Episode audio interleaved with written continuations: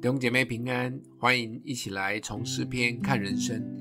今天我们一起来看的诗篇是在一百四十九篇一到九节。你们要赞美耶和华，向耶和华唱新歌，在圣民的会中赞美他。愿以色列因造他的主欢喜，愿喜安的民因他们的王快乐。愿他们跳舞赞美他的名，击鼓弹琴歌颂他，因为耶和华喜爱他的百姓。他要用救恩当作谦卑人的装饰，愿圣民因所得的荣耀高兴，愿他们在床上欢呼，愿他们口中称赞神为高，手里有两刃的刀，我要报复列邦，刑罚万民，要用链子捆他们的君王，用铁镣锁他们的大臣，要在他们身上施行所记录的审判。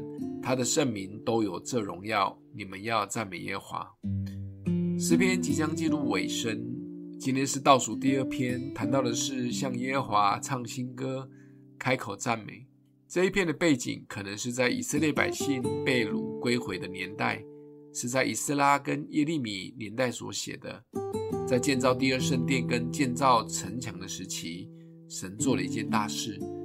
他们经历了七十年被掳，曾经是亡国奴，神却在当中做新事，让他们可以回归，得恩宠，可以建殿。这是极大的喜悦及欢呼，所以他们会用赞美、唱新歌、跳舞、击鼓弹琴，向神表达赞美及感谢。当我们一边读这篇赞美诗篇时，或许我们的生命中没有像以色列百姓这么戏剧化的过程，但也可以想一想，过去一年有什么特别值得感恩及赞美神的。特别进入诗诗篇的最后五篇哈利路亚诗篇时，也一起为过去一年我们生命中值得赞美的事来向神歌颂，不仅为过去赞美感谢，也愿神继续在我们的生命中做新事，用救恩当作谦卑人的装饰，让我们可以得着从神来的荣耀。这就是每一位基督徒岁末可以做的事情：为过去赞美感恩，为未来得着荣耀的盼望。今天梦想的经文在第四节。因为耶和华喜爱他的百姓，他要用救恩当作谦卑人的装饰。